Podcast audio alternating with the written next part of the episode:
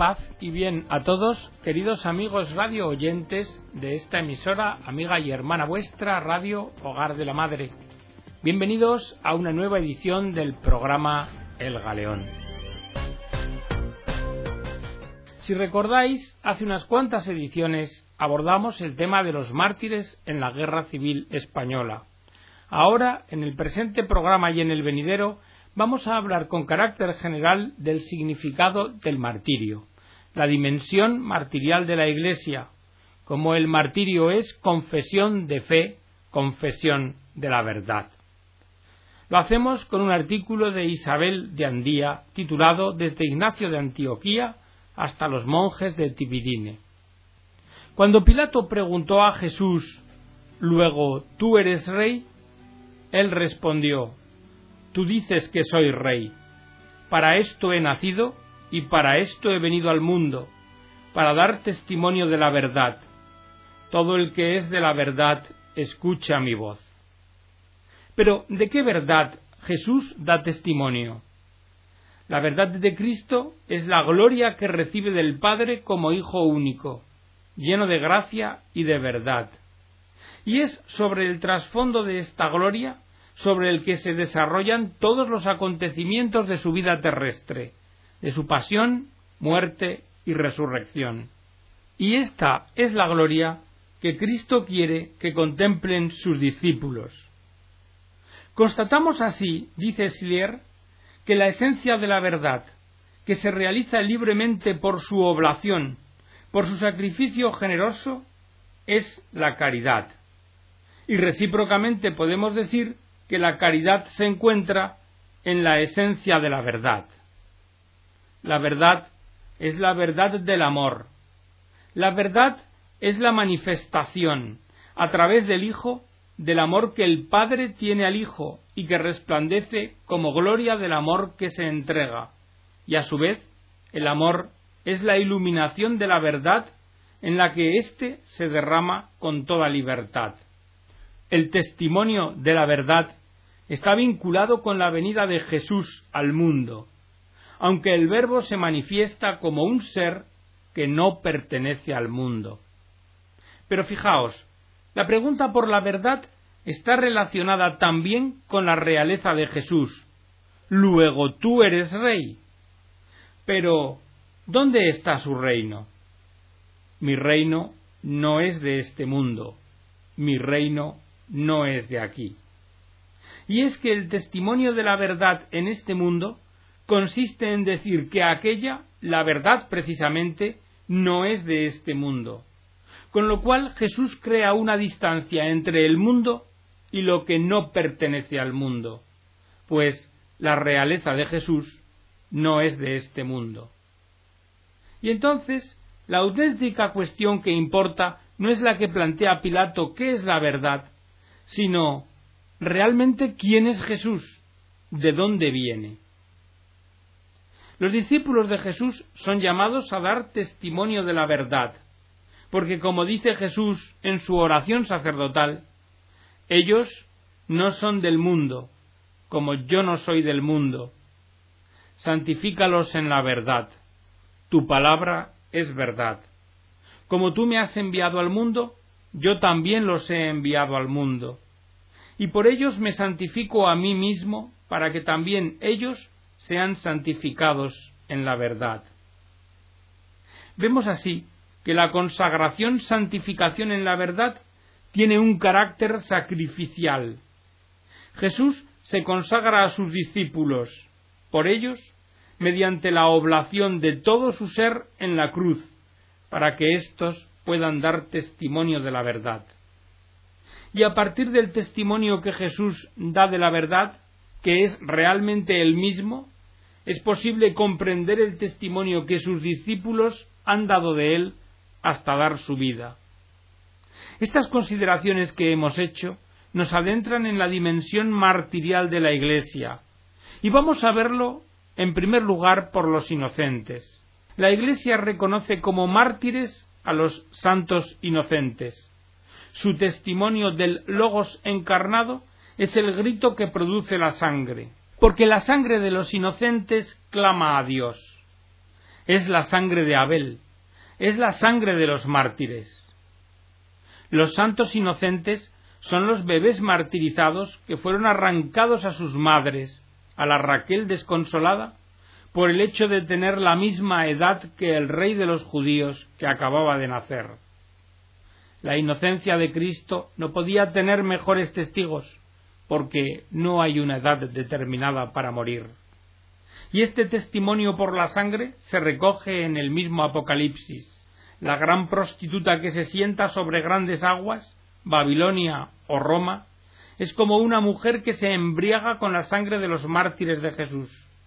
Y su caída, parecida a una gran rueda de molino arrojada al mar, se debe a que fue hallada en ella la sangre de los profetas, la de los santos y la de todos los degollados sobre la tierra. Esta es la razón por la que Dios ha vengado en ella la sangre de sus siervos. En la primera carta de Pedro nos dice el apóstol que la participación en los sufrimientos de Cristo, el ultraje sufrido por el nombre de Cristo, constituyen una bienaventuranza y el signo del Espíritu. Dichosos vosotros si sois injuriados por el nombre de Cristo, pues el Espíritu de gloria, que es el Espíritu de Dios, reposa sobre vosotros. Podemos decir que se da, por tanto, una relación misteriosa entre participar en la pasión de Cristo y la presencia del Espíritu de gloria que reposa sobre el mártir. Y en esta participación de la pasión, el martirio es el caso límite del testimonio sobre aquel que es la verdad. Y esto nos adentra en la bienaventuranza de la persecución. Bienaventurados seréis cuando os injurien y os persigan y digan con mentira toda clase de mal contra vosotros por mi causa. Alegraos y regocijaos, porque vuestra recompensa será grande en los cielos, pues de la misma manera persiguieron a los profetas anteriores a vosotros. Ciertamente, el mártir es el testigo de la verdad, pero aun habiendo sido ejecutado, sus perseguidores desfiguran su testimonio para no recibirlo como tal. La verdad se enmascara con la mentira, y tratan de obligar al testigo a que reniegue de sí mismo o a que niegue que ha sido víctima de una persecución por la fe. Porque las ideologías del último siglo han tratado de degradar al hombre para destruir la verdad. Kierkegaard decía, si Cristo viniera ahora al mundo, tal vez no sería ejecutado, sino que más bien sería ridiculizado. Este es el martirio del tiempo de la inteligencia, mientras que la ejecución era propia de otros tiempos, de los de la pasión y del sentimiento. Recordad la orden dada por Stalin y también por Hitler, no hagamos mártires. Cuenta Hermann Rausching que Hitler ordenó no crearé mártires, me contentaré con denunciarlos como simples criminales, les arrancaré de su cara la máscara de la respetabilidad que tienen, y si no fuera suficiente con eso, haré que aparezcan ante todos como seres ridículos y despreciables. Y a esto añade Didier Rance, podríamos relacionar estas declaraciones con las que Nietzsche dirigía a los teólogos y por extensión a todos los creyentes en su obra El Anticristo. ¿Pensáis que os daremos la oportunidad de jugar a los mártires con vuestra mentira? Por esto, podemos decir que hoy la verdad es tachada como mentira y que hoy el martirio se camufla como crimen y que el Evangelio es objeto de juicio ante el tribunal del mundo. Y así encontramos la relación del martirio con la política, porque se convierte el martirio en un proceso ante un tribunal, el del mundo. Los hechos de los apóstoles nos hablan también de los procesos ante judíos y romanos de los apóstoles, y se abre con los interrogatorios que el Sanedrín somete a los apóstoles Pedro y Juan, más tarde a Esteban, y terminan con el proceso de Pablo ante el representante del emperador romano, el procurador Porcio Festo, en presencia del rey Agripa y la reina Berenice. Y los apóstoles tienen que responder de su fe en dos tribunales, el judío y el romano, para ser juzgados por la Torá judía y por la lex romana. A los apóstoles, los sumos sacerdotes, les preguntan, tras acabar de curar a un enfermo en el templo, lo siguiente ¿Con qué poder o en nombre de quién habéis hecho eso vosotros? Entonces Pedro, lleno del Espíritu Santo, contestó Sabed todos vosotros y todo el pueblo de Israel que ha sido por el nombre de Jesucristo, el Nazareno, a quien vosotros crucificasteis y a quien Dios resucitó de entre los muertos. Por su nombre, y no por ningún otro, se presenta éste aquí sano delante de vosotros. Él es la piedra que vosotros, los constructores, habéis despreciado y que se ha convertido en piedra angular. Como vemos, la primera pregunta tiene por objeto conocer el nombre de aquel a quien los apóstoles han invocado para realizar la curación, y esto lleva a Pedro a confesar la fe. No hay bajo el cielo otro nombre dado a los hombres por el que nosotros debamos salvarnos. Y es que Jesús es el único Salvador, y a la predicación apostólica vemos que le acompaña el poder del Espíritu y la gracia de la conversión, pues los apóstoles daban testimonio con gran poder. También Esteban fue conducido ante el Sanedrín con la acusación de no parar de hablar en contra del lugar santo y de la ley. Y el discurso de Esteban, como el de Jesús ante el sumo sacerdote, termina con la mención del Hijo del Hombre, a quien ve en pie a la diestra de Dios. Pero junto a estos testimonios que hemos traído aquí, son otros muchos los relatos de martirio en los que se produce la visión de Cristo y de los cielos abiertos como signo de la gloria prometida. Y en lo que respecta a Pablo, el procurador romano, al igual que ocurrió en el caso de Jesús, no ve ninguna razón para procesarlo. Como Pilato declaró tres veces la inocencia de Jesús, los magistrados romanos declaran por tres veces también que Pablo es inocente y concluyen que no había hecho nada digno de muerte, como dice Festo. Pero Pablo, en cuanto ciudadano romano, apela a la justicia del emperador, por lo que tendrá que ir a Roma, donde, con Pedro, dará testimonio de la muerte y resurrección de Jesús mediante su martirio. Y así hemos avanzado y nos encontramos en la dimensión del juicio. El juicio como manifestación de una separación, la de la luz y de las tinieblas, porque el tribunal se convierte en el lugar más importante para dar testimonio de Jesús, pues el testimonio no es una apología de la fe, sino su confesión, y ello ante una autoridad política o religiosa que juzga al cristiano por causa de Cristo. Si un cristiano se niega a obedecer una ley o una orden que es contraria a su conciencia, puede ser expulsado o ajusticiado. Y ante el mundo, el cristiano debe afirmar que él no es del mundo, y así al recibir la condena en propia carne en nombre de la verdad del Evangelio, el mundo también está condenando a este último. Aquí se hace presente la cruz. La cruz separa tinieblas y luz. Para el cristiano, la cruz, trofeo de victoria, pero no una victoria solamente que Cristo ha conseguido de una vez y por todas, sino también signo escatológico de su retorno en gloria. Mirarán al que traspasaron. De esta forma el mártir no sólo da testimonio de la muerte y resurrección de Jesús, sino también de su regreso en gloria. El conflicto entre los dos poderes lleva a la violencia y a la persecución contra la Iglesia por parte del Estado.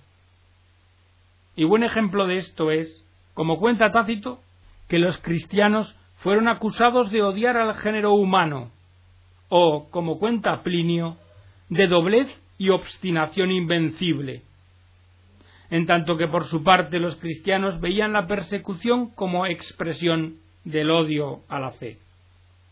En los relatos de martirio podemos distinguir dos géneros diferentes. El proceso de careo ante el tribunal que pronuncia la condena se recoge en las actas de los mártires, mientras que el relato detallado de la muerte del mártir que hace la comunidad cristiana se recoge en los mártires o en las pasiones. El desarrollo del culto a los mártires llevó a las iglesias locales a crear calendarios con las fechas de su muerte, los llamados martirologios.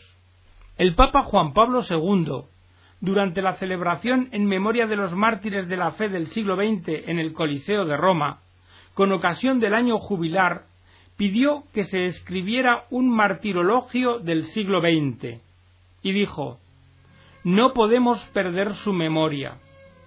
Es necesario que se conserve por escrito. Desconocemos el nombre de muchos de ellos. De otros, solo tenemos el nombre que le dieron sus perseguidores, añadiendo ignominia a la persecución. Y hay otros nombres que han sido ocultados por sus verdugos pero los cristianos conservan el recuerdo de la mayor parte de ellos. Y a continuación, refiriéndose a la lista de los mártires del comunismo, del nazismo, de la guerra civil española, de las guerras europeas, de la persecución en China o en Vietnam, en Asia, Angola o en Sudán, añadió forma un enorme fresco de la humanidad cristiana del siglo XX. Es el fresco del Evangelio de las Bienaventuranzas, vivido hasta el derramamiento de la sangre, porque, y de seguido recitó la bienaventuranza, Bienaventurados seréis cuando os injurien y os persigan y digan con mentira toda clase de mal contra vosotros por mi causa. Alegraos y regocijaos, porque vuestra recompensa será grande en los cielos. Estas palabras de Cristo se aplican perfectamente a los innumerables testigos de la fe de este siglo XX. Ellos han sido perseguidos e insultados, pero nunca se doblegaron ante las fuerzas del mal. Pero el martirio no sólo se celebra en la liturgia, como sabemos, sino que él mismo es liturgia. El relato del martirio de San Policarpo se complace en subrayar las semejanzas con la pasión de Cristo para mostrar así el modo en que el discípulo sigue al Maestro. La oración que hace Policarpo antes de ser devorado por las llamas expresa el sentido eucarístico de su martirio. Y así resulta de las actas. No se le clavó, pero se le ató. Con las manos tras la espalda parecía un cordero escogido de un gran rebaño para ser sacrificado como holocausto agradable que se prepara para Dios.